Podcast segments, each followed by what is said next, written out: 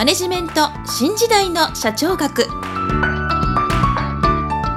こんにちは。中小企業診断士の六角です。今回はマネジメント新時代の社長学第20回をお届けいたします。今回のテーマはパヨールの管理過程論です。もし私の著書図解でわかる経営の基本一番最初に読む本をお持ちの方は50ページ第2章第9節ファヨールの管理過程論とはをご覧いただきたいと思います。それでは本題に入ります。前回はテーラーの科学的管理法について説明いたしましたがその科学的管理法というのは生産活動の管理が中心になっているものでした。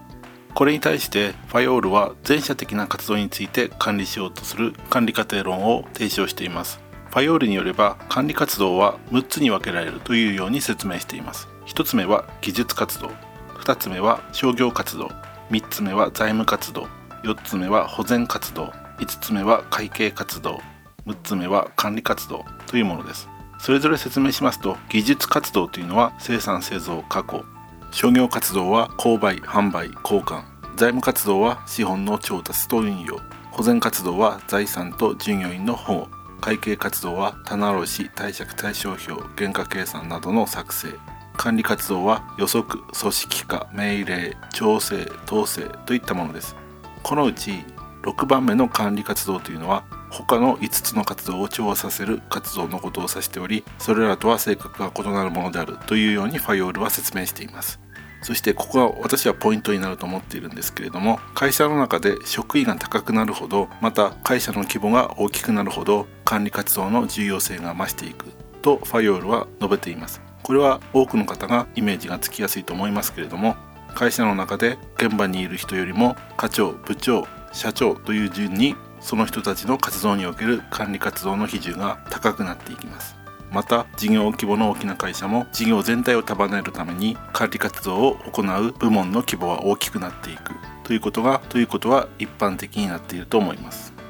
さらにファヨールは管理活動の内容として5つのプロセスを挙げています。その5つのプロセスとは1予測2組織化3命令4調整5統制というものです。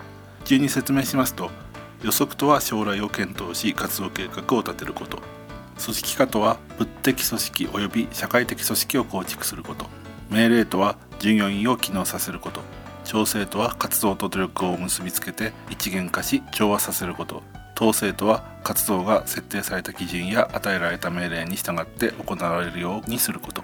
ということです。そしてこの5つのプロセスが会社の中で繰り返されるとファイオールは述べているわけですけれどもこれは現在の PDS サイクルプラン Do See のサイクルの原型というように言われています。以上今回はファイオールの管理過程論を中心にお伝えいたしましたがもう一度まとめますとファイオールは会社の活動は6つに分かれておりそのうちの管理活動は他の5つの活動を調和させる活動である。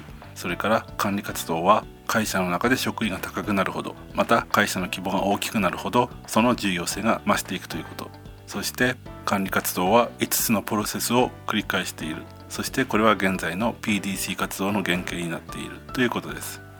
それでは今回はここまでとしたいと思います。次回は放送実験についてお伝えする予定です。今回もマネジメント新時代の社長学をお聞きいただきありがとうございました。また次回皆さんのお耳にかかりましょう。